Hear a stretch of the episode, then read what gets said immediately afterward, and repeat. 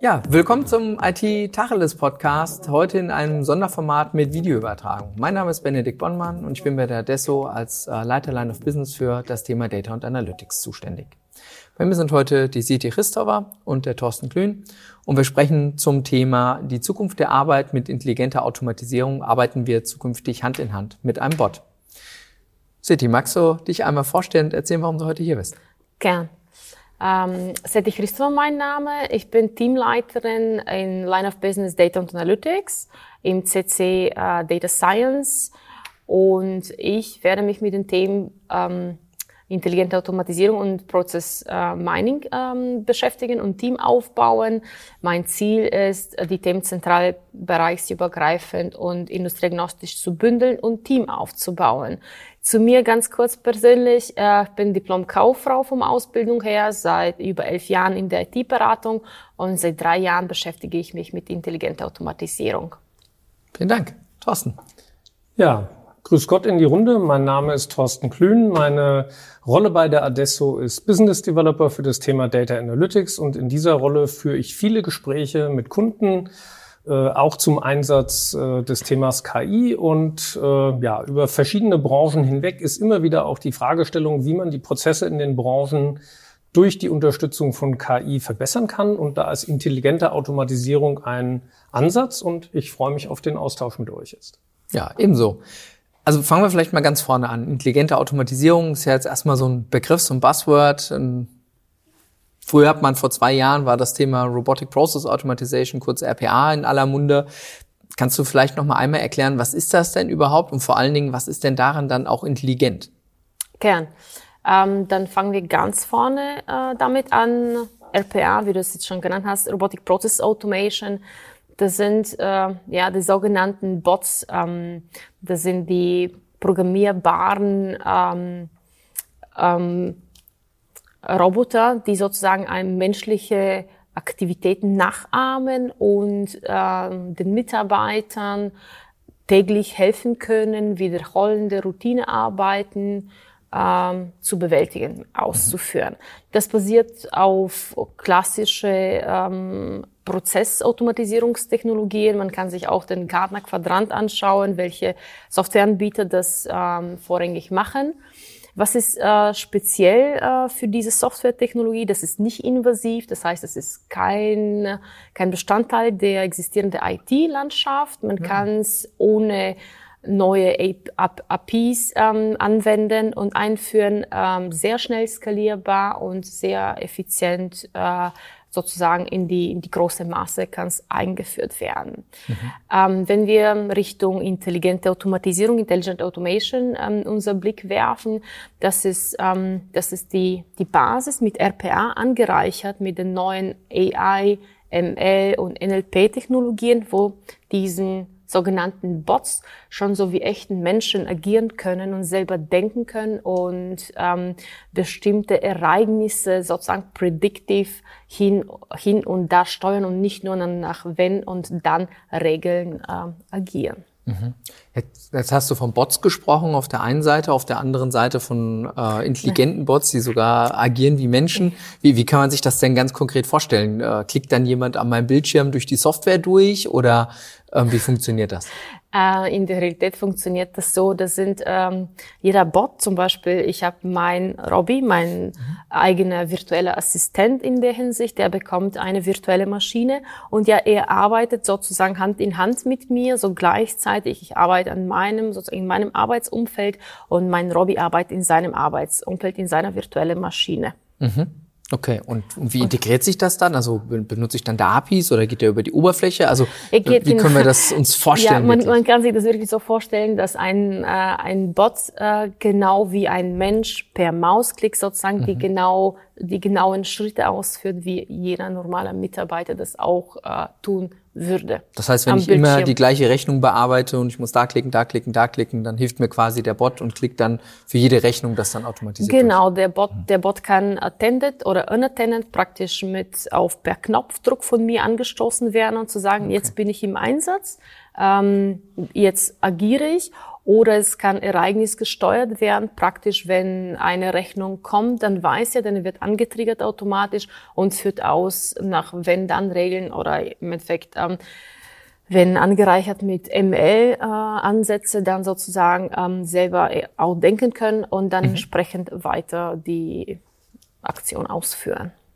Das, das klingt, als wenn das so ein bisschen eine Technologie wäre, die dieses Versprechen der Automatisierung, der Effizienzsteigerung von KI dann auch tatsächlich heben kann.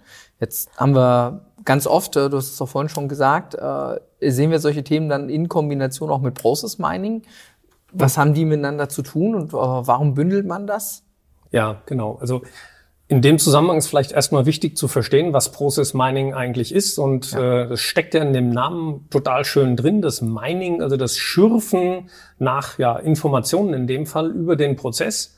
Und äh, das Ganze funktioniert so, dass ich nachträglich visualisieren kann, was operativ an Prozess durch mein System geflossen ist. Mhm. Und ähm, auf die Art und Weise kann ich wunderbar erkennen, äh, für ein und denselben Prozess äh, ist der immer identisch gelaufen, gab es äh, ja, möglicherweise Varianten in dem Prozess. Und das ist immer so. Also es gibt in der Regel mehr Varianten, als man erwartet. Und, das glaube ich gerne. Ja, also es sind dann sogenannte Spaghetti-Diagramme, die da entstehen. Und äh, man kann aber auf einen Blick auch wunderbar erkennen, ob es irgendwo einen Flaschenhals gibt, wo sich die äh, Dinge stauen, weil ich eben die Liegezeiten sehe, oder ob es rekursive Vorgänge geht, die sich immer im Kreis drehen. Und das sind wunderbare Anhaltspunkte, um dann zu schauen, ob ich nicht äh, ja da was optimieren kann im mhm. Prozess. Und da kann intelligente Automatisierung eine Möglichkeit sein, das zu tun. Okay, das, das heißt, die Idee ist quasi, ich finde die passenden Use Cases, Business Notwendigkeiten über das Process Mining heraus, um sie dann danach mit intelligenter Automatisierung mehr oder weniger wirklich zu automatisieren. Ja, genau. Also das Entscheidende ist die, die Visualisierung, die ich habe, weil ich habe es dann wirklich sehr anschaulich, äh, wo es okay. hängt. Okay. Und äh, habt ihr mal so ein ganz typisches Szenario für intelligente Automatisierung? Ich glaube, für viele Hörer und Hörerinnen da draußen ist das ein sehr neues Thema, das nicht total klar ist. Wie kann man sich das vorstellen? Also wirklich ein, ein gutes Beispiel. Natürlich gerne. Ich kann gerne ein paar Beispiele dazu geben. Ähm, stellen wir uns vor, ich bin eine äh, Mitarbeiterin in einem DevOps-Projekt und ich habe eine meiner Rollen und Aktivitäten ist als Dispatcher zu agieren. Mhm. Wir betreuen in diesem DevOps-Projekt nahezu 70 ähm, äh, Anwendungen und kommen oder 24/7 bestimmte äh, Tickets äh, in einem in einem Outlook ähm, ähm, Mail und dann meine ersten sozusagen mein erster Job, ähm, wenn ich morgens komme, ist sozusagen zu schauen, welche Tickets angekommen sind und die so zu dispatchen, dass sie zu den eigentlichen Teams, die mhm. zu, die für die bestimmten Anwendungen verantwortlich sind, sozusagen ähm, gerichtet werden. Ähm, eine typische ähm, Möglichkeit für einen Bot im Einsatz zu werden, ist anhand, anstatt dass ich das sozusagen per Hand manuell jeden Morgen um 8 Uhr mache und das ist sozusagen meine Standardaufgabe und dann mache ich das von 8 bis 10, weil so viele mhm. Mails sich und Tickets sich angesammelt haben, nach bestimmten klar aufgestellten Regeln. Der Bot kann sozusagen die Aufgabe selber erledigen, dass er schaut in diese Outlook ähm, äh, Postfach sozusagen, welche E-Mails gekommen sind und sozusagen die klar zu, zu ähm, sozusagen äh, weiter zu delegieren, weiter okay. zu richten. Und das kann dann, äh, wie jetzt eben angesprochen, äh, attended passieren. Mhm. Das heißt, ich komme an und ich starte den Prozess äh, per per Knopfdruck oder wie auch immer. Oder der Bot ist prozessgetriggert und wenn immer, wenn ein neuer E-Mail kommt, sozusagen, der wird dann automatisch weitergeleitet. Okay. Das, das heißt, ich kann länger ausschlafen, weil der Bot um 8 Uhr schon meine E-Mails macht das verkürzt auch sozusagen die, ja sozusagen die, äh, die Prozesskette im Sinne von die zuständigen Teams äh, kriegen schneller die Informationen, mhm. wo sozusagen welche Tickets dann aufgemacht worden sind. Okay. Zum Beispiel. Ähm, und mhm. natürlich dann habe ich als Mitarbeiterin zwei Stunden mehr Zeit für andere Aktivitäten in dem Beispiel. Mhm. Ähm, so, in der Regel ist es ja so, dass so ein Dispatching, das ist ja ein unbeliebter Job. Also das ist ja eigentlich eher so was Lästiges, ne? Also eigentlich nicht wirklich anspruchsvoll und es muss aber gemacht werden. Und äh, ich glaube, äh, dass man viele Kollegen, die die Aufgabe haben, an der Stelle wirklich äh, ja erleichtert werden können dadurch. Mhm. Genau. genau ja. ähm, Ein weiteres äh, Beispiel ist ähm, im ähm, Kundencenter. Ich bin eine äh, Service Center Mitarbeiterin und ich nehme Kundenanfragen am Telefon äh, an. Und mein persönlicher Bot sammelt mir im Hintergrund all Informationen zugehörig zu den jeweiligen Kunden aus allen Stammdaten, Stammdatensystemen, bis ich sozusagen mich auf den Kunden konzentrieren kann und auf deren, auf dessen ähm, Probleme, Herausforderungen und Wünsche. Und das habe ich sozusagen, das ermöglicht mir meinen Fokus klarer zu haben mhm. und viel schneller zu sein, weil das dauert, naja, eigentlich 10 bis 30 Prozent der Zeit geht verloren in diesen äh, Kundengesprächen, damit der Mitarbeiter die entsprechenden Informationen äh, sammeln kann. Und das macht der Bot im Hintergrund. Das ist ja ein total spannendes Thema. Also der, der, der klassische IT-Ansatz wäre da ja eigentlich alle Daten einfach zu integrieren, ne? dass ich sie quasi automatisch hätte. Und äh, der Bot ist also jetzt die Alternative quasi, statt den Integrationsaufwand zu betreiben ähm, und nicht den manuellen Aufwand zu haben, äh, benutze ich quasi den Bot, der dann die Daten immer ad hoc zusammensammelt und die verschiedenen Systeme abruft, ja? Genau, da stimme ich dir zu, wobei im Endeffekt das eine schließt nicht das andere aus, Aha. nur dass die, die Automatisierungsgedanke ermöglicht mir eine sehr schnelle Möglichkeit, meinen Prozess zu optimieren. Mhm. Irgendwann alle Daten sozusagen und keine Datensilos zu haben in einem System natürlich, das ist eine ganz andere sozusagen Strategie. Aber schnell ähm, Ergebnisse zu erzielen und schneller in, und mhm. schneller Kunden sozusagen äh, besser zu bedienen, das ist äh, die richtige Alternative. Mhm. Die, die Zeit, die ich dabei einspare, die kann ich natürlich auch gut nutzen, um dann äh, das Projekt, um es richtig zu tun, also um ja die Integration der verschiedenen Datensilos auf eine gemeinsame Plattform durchzuführen, äh, um das Projekt dann parallel zum Tagesgeschäft tun zu können. Das ist ja eigentlich eine ja, gute ich, Lösung. Absolut. Ich, ich glaube, das, das geht ja oft nach dem, nach dem Modus, habe ich nur einen Hammer, sieht jedes Problem aus wie ein Nagel. Das heißt, man denkt in Systemen, man denkt in Datenintegration und äh, ich finde den Ansatz jetzt mal andersrum zu denken und zu sagen, na ja, ist eigentlich egal, wo die Daten liegen, ich hole sie mir halt automatisiert zusammen das ist ja eigentlich eine, eine, eine tolle Idee. Du hast jetzt gerade auch gesagt, das okay. geht schnell und, und einfacher. Genau. Hast, hast, du da mal ein Gefühl, wie groß ist denn so ein, so ein Aufwand, wenn ich dann mit so einer Prozessautomatisierungssoftware da mhm. draufgehe und so ein ganz einfaches Thema aufsetzen möchte? Also genau, dauert das immer, Monate ja, oder? Ja, äh, jetzt natürlich einfaches äh, relativ betrachtet. Natürlich mhm. dann ähm, typischen Delivery-mäßig, dann muss ich anfragen, wie viele Systeme sind denn äh, be äh, beteiligt, äh, wie regelbasiert ist das Prozess, wie homogen sind die Daten und und und. Äh, nun angenommen sind zwei, drei Systeme, Stammdatensystemen ähm, im Spiel und äh, der Prozess ist äh, strukturiert bis semi-strukturiert. Mhm. Das würde ich sagen, dann Prozessdesign und dann Prozessimplementierung und Launchen vier bis sechs Wochen. Oh, das ist ja wirklich schnell. Ja. Das ist ja wirklich eine Alternative. Ne? Wenn wir über Integrationsszenarien reden, da reden wir über vier bis sechs Wochen Anforderungsaufnahmen. Ne? Also ja, das Return ist ja wirklich Invest, schnell. Return on Invest mhm. ist ein großes äh, sozusagen Pluspunkt für die Automatisierungstechnologie. Mhm. Man sieht sehr schnell die Früchte. Ja, wenn ich das richtig verstanden habe, ist das ja aber trotzdem ich sag mal, eine neue Komponente, ne? also eine externe Software, die dann im Prinzip zusätzlich zu den bestehenden Systemen, die ich heute habe, dazukommt und dann im Prinzip als eine neue Komponente diese Schritte dann für mich durchführt. Das reduziert aber doch dann am Ende auch die, die Möglichkeiten für Transformationsthemen, oder? Wenn ich jetzt das, was ich heute habe, nur schneller mache.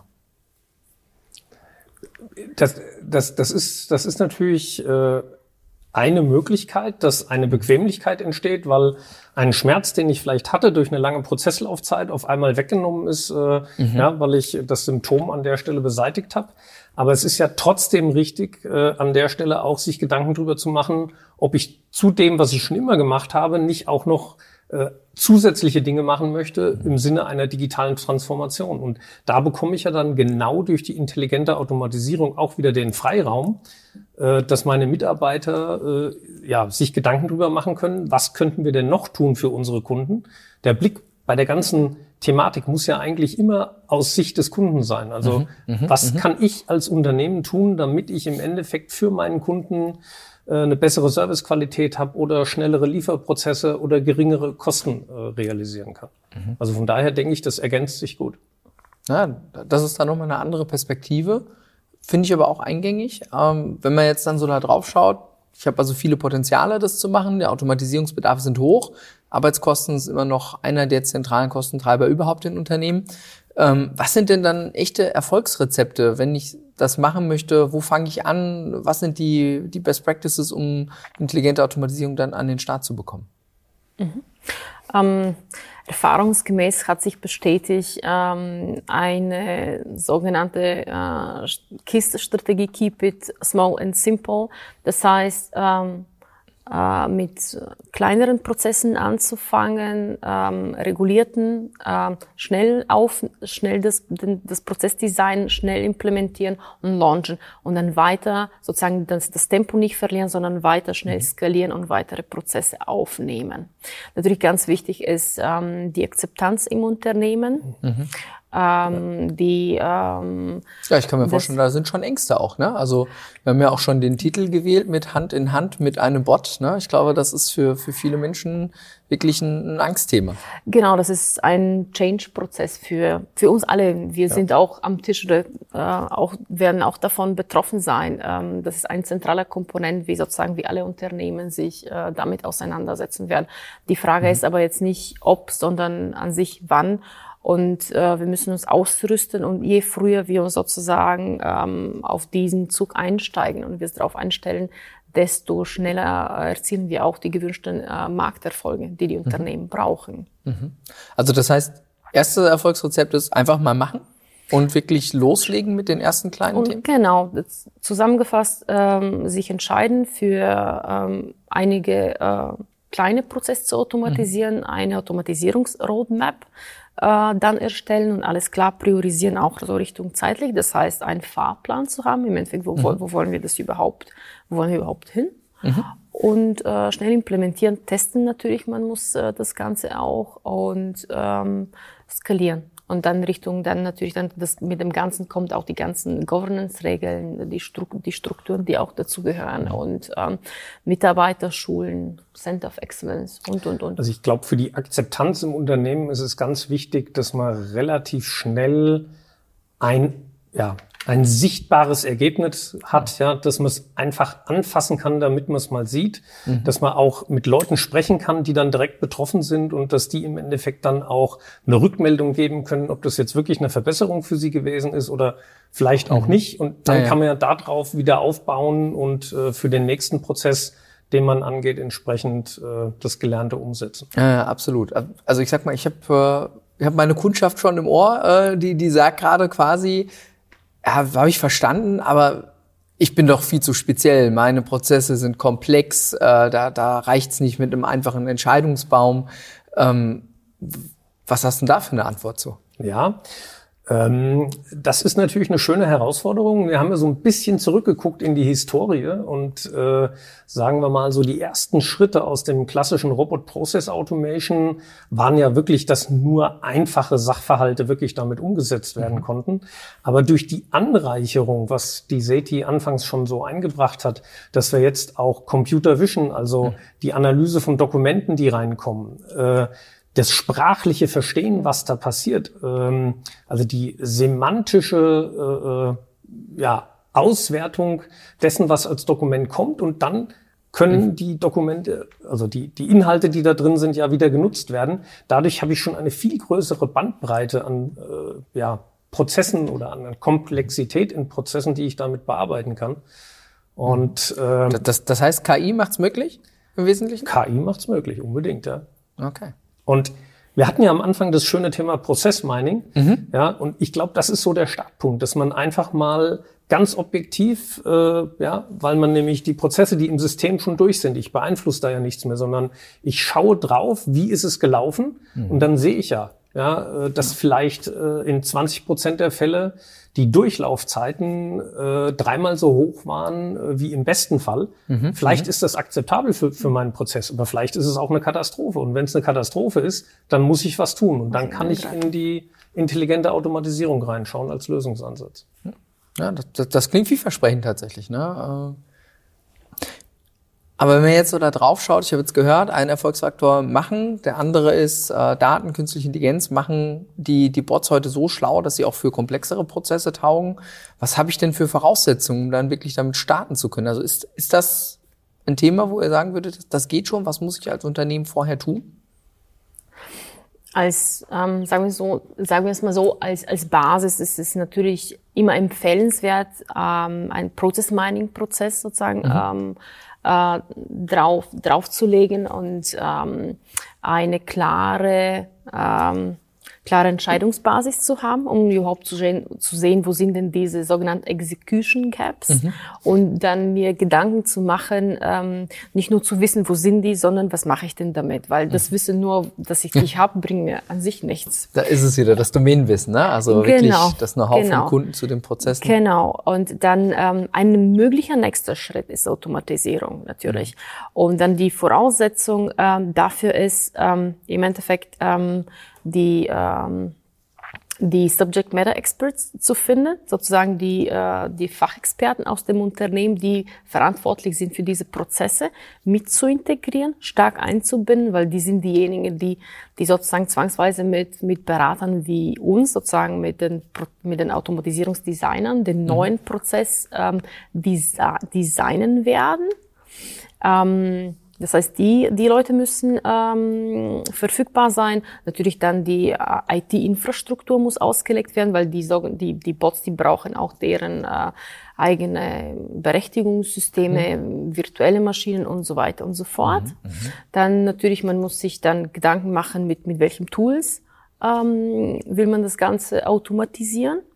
Dann Richtung Testdaten ähm, weil das muss davor richtig ausprobiert werden und ausgetestet werden und dann launchen und dann einen ähm, ja, Hypercare phasenmäßig sozusagen eine beobachtete, äh, supportete Launchphase. Also ich, ich glaube, es ist noch ganz wichtig, äh, dass man am Anfang, bevor man anfängt, was umzusetzen, mhm. äh, innerhalb der eigenen Organisation noch mal so ein bisschen nach rechts und links guckt ähm, und also zum einen einen Prozess und einen Bereich auswählt, die auch ein großes Interesse haben, dass etwas besser wird für sie.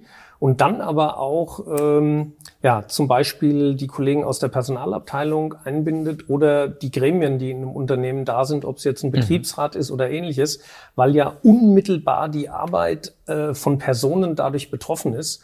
Und äh, ich glaube, da macht es äh, Sinn, ja, weil es eben ein Veränderungsprozess ist, äh, da rechtzeitig mhm ähm, einzubinden, die Erwartungshaltung vielleicht oder auch die Befürchtungen, die da sind, äh, ja. ja zu berücksichtigen und äh, dann genau. in der Umsetzung äh, ja einfach äh, eine gute Antwort darauf zu haben. Ja, wir, wir kamen ja vorhin schon mal bei den Menschen vorbei. Ne? Also Ängste waren da ein Thema, jetzt müssen ja. sie mitnehmen. Das scheint ja wirklich ein zentrales Thema neben der Technologie zu sein. Ne? Habt ihr eine Idee, wie kann man denn Menschen davon überzeugen, sich dann mit intelligenter Automatisierung wirklich zu beschäftigen und äh, den, den Buy-in dort zu erzeugen? Also wie, wie kriege ich das hin? Also mein, meine persönliche Vision an der Stelle ist, ähm, dass ähm, wir in so einen Zustand kommen, wo das Hand in Hand mit dem Bot gewissermaßen ein ganz natürlicher Vorgang ist. Mhm. So dass ich als Mitarbeiter im Grunde jeden Tag für meine äh, Arbeit entscheiden kann, ob ich mich durch einen Bot unterstützen lassen kann. Ich habe mir gerade so ein mhm. Gespräch überlegt, also meinen ersten Bot, den werde ich dann Robinie nennen. ja, ähm, und äh, dann ähm, könnte der mich zum Beispiel sehr gut unterstützen, was mein Mail-Eingang äh, ja. angeht. Ja, da kommen so viele äh, Mails jeden Tag rein und gut die Hälfte davon äh, ist nicht wirklich wichtig. Und ein, ja, gut, ein gut trainierter Bot kann mir da unwahrscheinlich viel ja, Sichtungs- und Selektionsarbeit wegnehmen. Also das wäre, glaube ich, das, was ich für mich äh, als erstes dann gerne umsetzen würde. Mhm. Also ich, ich merke, ihr seid richtige Fans davon. Äh, vielleicht äh, habt ihr mich infiziert und ich bräuchte auch mal so einen kleinen Robby, der mir das eine oder andere abnimmt.